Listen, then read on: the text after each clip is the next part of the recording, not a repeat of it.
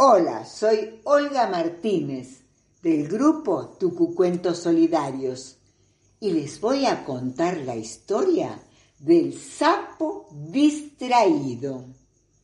Había una vez un sapo muy distraído.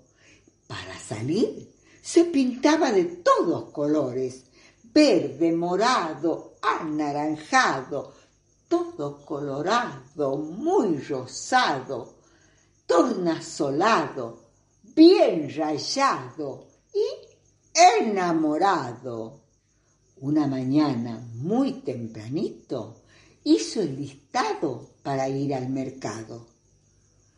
La mantequilla para las tortillas, la mermelada para las tostadas. En su gorrita puso un clavel y en su patita un cascabel. Se fue al mercado brincando, pidieras mirando.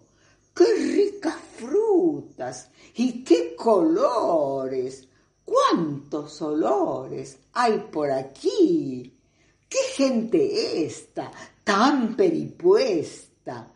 ¡Y qué alboroto por los porotos! Vendo tomates, tomates. Venga, doñita, compre humita. El sapo andaba muy distraído. Todo ese ruido lo ha confundido. Volvió a su casa. De leche tibia llenó una taza. Iba a tomarla con mermelada cuando recuerda que, que no compró nada.